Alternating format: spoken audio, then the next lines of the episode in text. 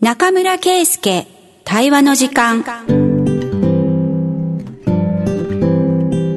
この番組は那覇市議会議員の中村圭介さんに議員としての活動報告や現在の取り組みなどお話を伺いますインタビュアーは FM 那覇の平東生ですそれではお楽しみくださいはい中村さん今週もよろしくお願いしまよろすしくお願いします。はい早速ですが、えっと、ゲストに来ていただいておりますはい今日はね久しぶりに首里のお話なんですけれども、私はあの実家小中町なのでそこでに抱えているですね現役というか最古の劇場で首里劇場というところがありましてあのーまあご存知の方はたくさんいらっしゃると思いますけどずっとねいわゆるポルノの専業館としてもう何十年かやってきたのでおそらくそういう思い出ばっかりというところで地域にしてはどちらかというと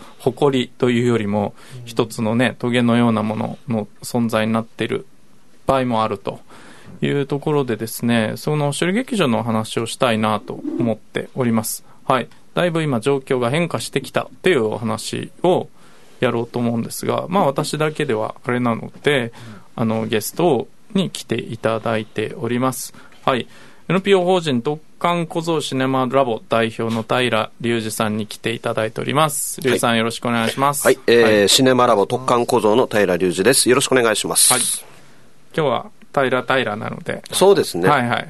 あの、リュウジさんという感じで、そう下ですねの名前で呼ぶようにしようと思います。お願いします今日よろしくお願いします。よろしくお願いします。リュウジさん、早速ですけど、首里劇場の話ですよ。はいなので、あ、まあいいか、ちょっとその前に、はいと特艦小僧うん。って何してるところか。あそうですねそうそこから入りましょう か。自己紹介。シネマラボ特艦小僧っはて、いちょっと どういう団体なんだろうとはい思いますもんね。変な名前ですから。あの、1988年に、あの、琉球大学映画研究会の学生さんたちとか、あとはその先輩とか、あの、周囲にいる方たちが映画を作ろうということで、結成された映画サークルなんですよ。ほう。当初はね。龍大のね。そうそう、流大の人たちを中心にということで、それでし、あの、それだけじゃなくて、同人誌作ったりとか、あの、イベントやったりとか、もう最後はもうあれですよ、あの、映画館で自分たちの映画を劇場公開しちゃったりとかほうほうほうほ、うそんな感じで、で、パイナップルツアーズってはい1992はいはいはい年あったじゃないですか、あれにい至るんですね。うん。なるほどね。はい。で、えっ、と、今は、あの、制作はちょっとなかなかできてないんですけれど、今はですね、あの、沖縄、いろんなことやってます。イベントもやってるんですけれど、今中心になってるのは、沖縄県内に、えー存在した映画館のちょっと調査をずっとしておまーす。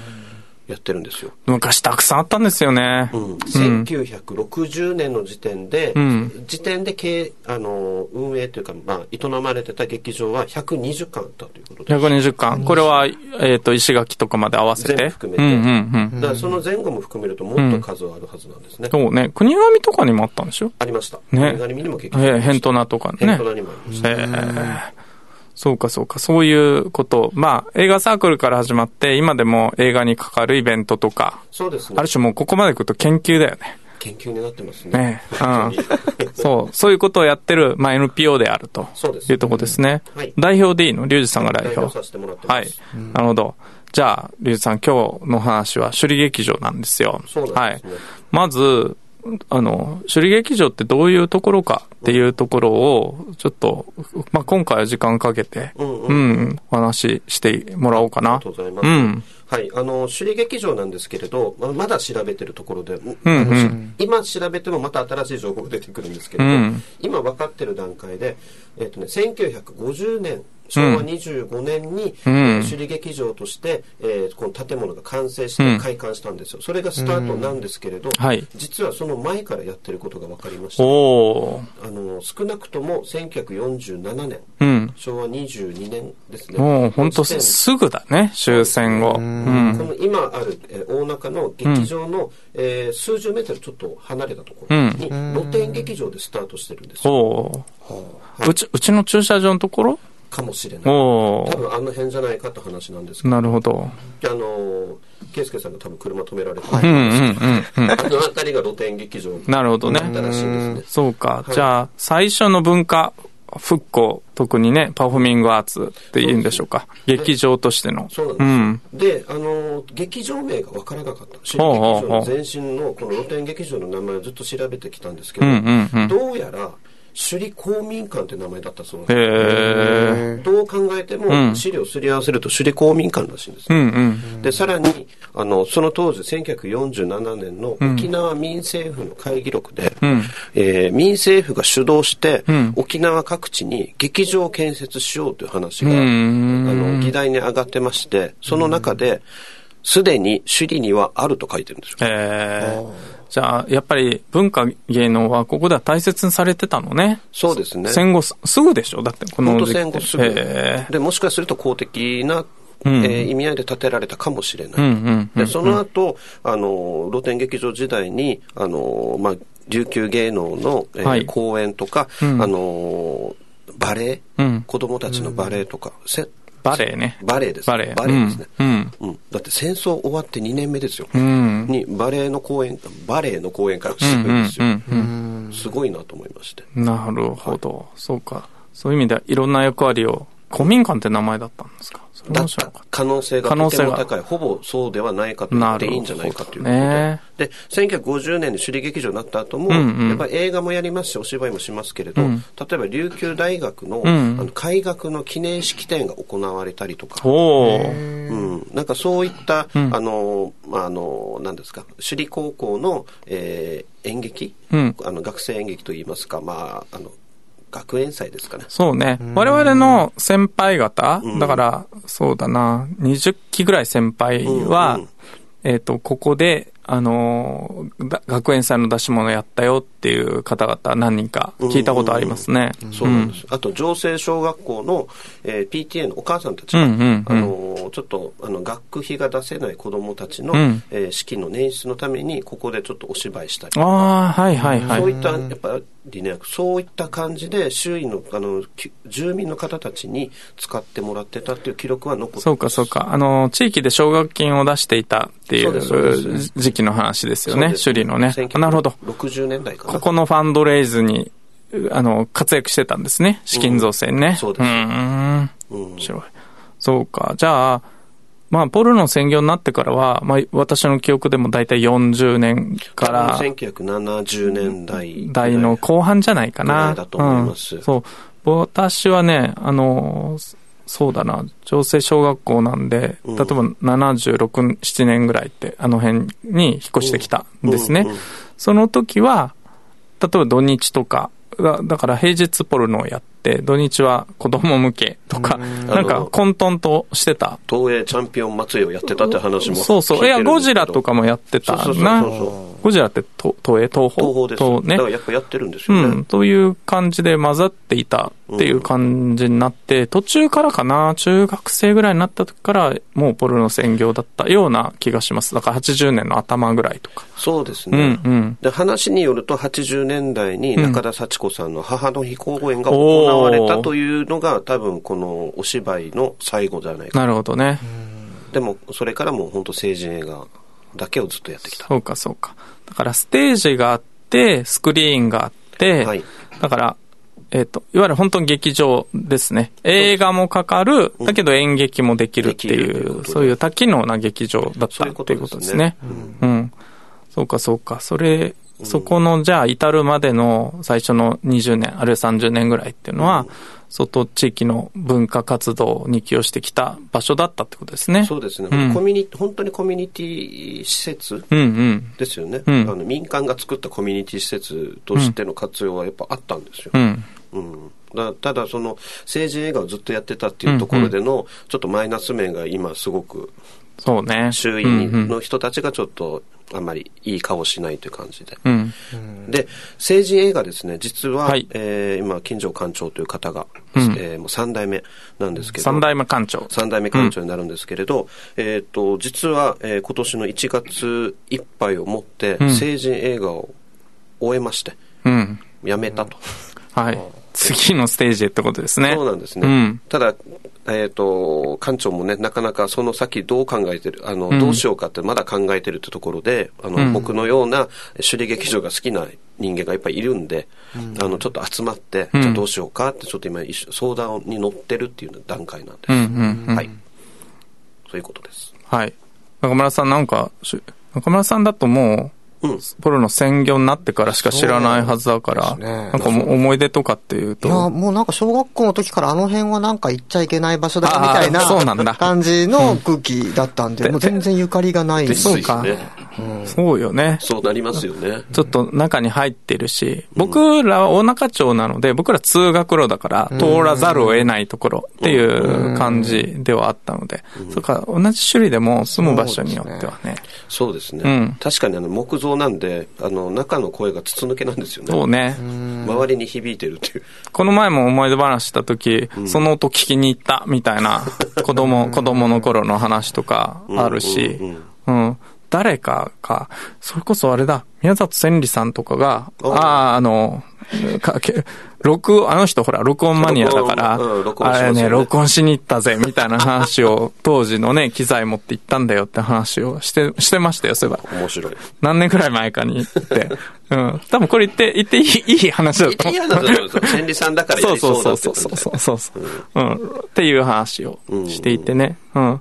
当時はね、館長に聞いたら、うんこの、やっぱりいろんな人が見に来るから、あのー劇場に、う相当オープンにして、音も漏れるぐらいの方が良くて、うんあのーそれこそ本当にね、ニューシネマパラダイスで見たような、はいはい。あの、ちょっと外からも見られるように窓を開けたりして、うんあの、後ろの山の方のね、うんうんうんからもの、あの、覗くというか、そそうのですね演劇を見る人が見られるとかっていうふうに、にしてたんだよって話を聞いたことがあります。ううんん。だから、相当そういうオープンな作りの場所ですよね。そうですね。うんそうか、世代によってやっぱ思い出感が違うね。違います僕らはなんか混ざってた、混合してた時代と、先輩方だと演劇とか自分の学園祭の出し物の思い出とかうんうんうん、中村さん世代だと行っちゃいけない場所みたいなねうんうんう、んとこになってんだ。だうからん世代ごとに違いますうよんうんうんうねん。で、あのー、僕たちは、その、やっぱ首里劇場をどうにか、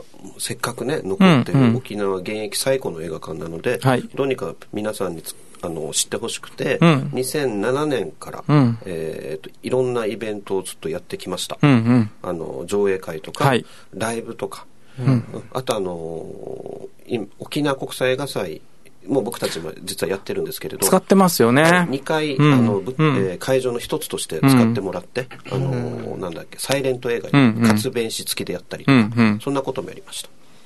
そう。少し中を見たことがない人があまりに多いと思うので、はい中どんな感じの場所かっていう話もう少しそうでやりすねましょうか。うん。もえー、ともう完全なも完全なっていうか、まあ、木造なんですね、うん1950年に木造2階建てで完成しうんうん、うん。したんですけれど2階があるんですよね。そうなんです。うんで、その後、うんあのーえー劇場の前だけ、うん劇場の前だけ鉄筋のね、うんあのー側を作って、それからほ変わってないですね。なんかなるほど。木造の構造物に、えっと、前だけ、前だけ入り口のとこだけ、ちょっとコンクリートで被せてあると被いうせてか、るまあ抱かせてるような感じそうですよね。うんで、うん赤瓦を拭いてうんやってるんですけど、で、2階席があって、うん2階席から、と1階席があって、上からもあのお芝居とか映画が見られると。うんうんうんただ今はちょっともう危ないので、ちょっと2階席は使ってません。そうですよね。当時の客席数って、マックスどれぐらいだったんでしょうね。えっ、と、1000人まさへか。ーと思うでしょうん。あのですね、えー工業許可証、当時の工業許可証で出てたんですけど、実際入場者の定員1000人って書いてあるんですよ。千人1961年の工業許可証に。で、それから、えー8年後になぜか600名に減ってるんですよ。いや、600でも多いな 多いですよね多いなで、今確か250、今、そうそうそう、といにふに200人ぐらい、今は。多分ぎゅうぎゅう詰めで無理くり1000人って言ってたと思うんですよ。 1000人、こうオールスタンディングだよね、多分ね。そうなんだ。実際、1000人で許可を取ってた時代があるんですな、あの広さにあるんですあるん。ですああ、すごいな、それそ。うなんですよ。さ3密とかそういう次元じゃないじゃないです。うん。で、中の方はもう、あれですよ、その、なんだっけ、床はもうそのまま地面ですから、うんうんもう地面にそのままコンクリを流してるだけですから。うん。ははい、でおトイレもあるんですけどトイレはもうね、は昔ながらのなんていうんですか、あれは。うん。あのね、掘ってあるだけ。あの、溝だけ。溝だけなんですよ、溝だけ一応、。組取り式。汲み取りです、汲み取りで。で、溝が、小便器とか、便器はなくてあー、溝が掘ってあるだけーっていう作りで、あの、そうですね、そういう作りで。そうですねで。女女子トイレは今ないですよネねッ。トですね、館長が、えードアに、んえーサインペンで女性用、女子用、男子用って書き分けただけです。ああ、なるほどね。ちどなんなみに女子用はすでに壊れてました。うんうんそうそう。だから、掘ってあるだけっていう作りももう多分見たことないっていう。多分な、若い方全体見たことない。えーっていう作りになってるなと。うん思舞いま台す設備とかはまだ生きてるんですか舞台設備はその上映ですよね。あの映写室があって、今実はデジタルプロジェクターなんですよ。そうそう、フィルムを3年ぐらい前にんやめて、プロジェクターになって、だからね、DVD とか、ブルーレイとかがかか DVD る。とブルーレイでの上映で、で、スクリーンがあって、でもちろん音響も使いますけれど。そうただ、演劇をする仕様としても、ほん多分面白かったと思うんですけどね、袖が、あそうですのね、花道があるんですよね、花道があるって花いう道。うのんうん都う市んちうゃん。んと花道があって、お芝居ができるようになってます。んただ、そのいったその設備、例えばそのお芝居用の照明とか、そういったものは一切ないです。そうですね、もう僕も見たことない。僕たちもあのちょっとライブをさせて、ライブイベントをさせてもらった時は、すべて持ち込みました。そう。照明も音も、音も照明も持ち込まないとできなそ。いうできませんで電源車も持ってきま したうんそうしないとさすがにできないとあのねあのなんていうんですかねそんな感じです水道もないんですよ。 そうえっと井戸ですは水道もないんあ。です水よ。道ない。だから井戸水で掃除とかをしているっていう感じ。そうなんですよもうだから調べれば調べあの、まあ、知れば知るほど懐かしいとかそを超えてもうハードコアな感じ、うん、そう。懐かしいの次元ではないですね。うん。もっと鋭い感じなんですよ、そう。そういう場所 そういう場所です、ですね。うん。だけど中は確かに広いは広いですね。広いんですよ、うん、とても。うんうん。新型コロナの、ね、感染拡大で劇場が一旦閉まりましたけうんど、うんうんいち早く開けましてあうん。で館長としてはうちはあのまず客が来ないから3密にもならないなら、なるほ窓も全部開けっぱなしだからあ大歓迎って言ってたんですけど、うん その通りなんですけど、そう。ワンオペでやってまして。うん。あのーポルノ館時代というか、近年ですね、ワンオペでやってて、一人映写技師、もぎりも、あの、自分でやるという、そういう感じではいやってた場所だったんですよ。うんはい。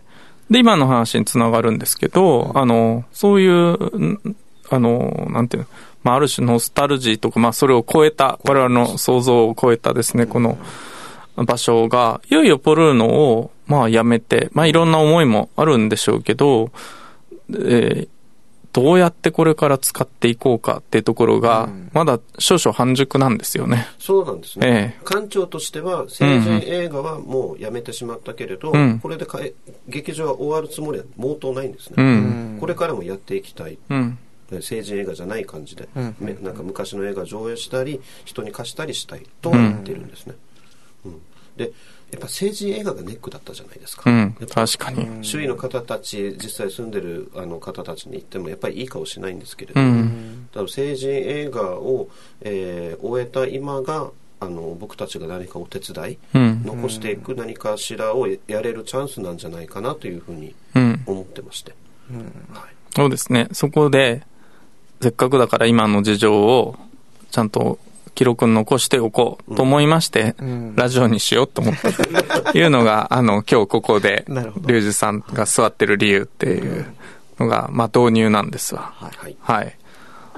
そう。中村さん、今のところで、なんか質問とかありますいやーまあ、何でも答えてくれると思いますよ。 はい。襲撃者も関わることだとどうなっていきたいのかっていうのが、うんまあその館長さん自体もまだそのはっきりとこれっていうのがなかなかないわけですよね。そうですねうんだからそこら辺は、まあ、地域がどうしたいっていう意見がもしあれば、そういったキャッチボールもできる可能性は残されてるっていう感じで考えてていいんですかね。そうですね、うん、ただ館長は本当にあのこのお父さんの、えー手伝いを劇場でずっとして、その後お父さん亡くなられた後は引き継いでやってきていらっしゃった方なので、あまりですね映画を上映する営む以外のことはあまり、うんあの詳しくないとう。うんん。いうことで、あのなそれをを含めて僕たち何か手伝いたいなと思ってまして、んで館長の望みとしてはあの父親から、えー引き継いだこの劇場を今後もずっと残していきたい、うんそのためには興行していかないといけないという考えなんですね。うんうん、だから成人映画っていうところでネックがあったんですけれど今それが外れたということで、あの周囲の方たちにもちょっと使ってもらえるような、シンボルになるようなもうじ僕の中ではずっとシンボルだったんですけど周囲がだったんですけど、今こそあの周りの方たちにもご理解いただけるんじゃないかなと、うんそれで人が集まる場所として今後も僕は残していきたいです。うん。はいそうですね。だから我々はオーナーでもないし、うんまあ強いて言えば首里に住んでいるものとして、この70年のね、もあのー、うんある種の昭和の遺産みたいなものですよ。それをなんとか残し、あとそれを活用していける一つの、それだかといってこれは公共的な意味合いも相当強かった施設ではあるが、公共施設ではないんですよ。うんはあくまで民間の施設っていうことで、割とね、今までとは違う何かアイディアとか、あのー座組とかが必要になってくるなというところでですね、うん次回は、あのーじゃあそのブレインストーミングをうんラジオでもやってみたいと思ってまして、今はね、まずは投げかけと事実確認というところをやってきたというところでございます。中村さん、なんか最近トピックありますかえっと、もう YouTube に動画をどんどん上げようっていうええのをもうかやってますけど、うん。まあなかなか YouTuber で難しすいね。え慣れないです。 え。慣れない。悪戦苦闘中でございます。えーまあいろんな人に見てほしいってことそうでですすよねね。まあ確かに、この番、この番組結構あれですもんね、コアというか、あんの、しっかり課題確認するっていうコンセプトでやってるからそうでね。すまあ、YouTube の方はもうちょっとライトに織り交ぜつつ、コーナー織り交ぜつつ、はい。まあ、硬いと言われるんですけど、はいそれでも、それでもそれでも、慣れキャラだからね。うんそこはね意識的に頑張るんですけど、難しいところはあうりん、もうます、ね、あるかもしれない。あの、中村圭介の YouTube も見てあげてください。はいい、ということで、また次回も、リュウジさんよろしくお願いします。お願いします。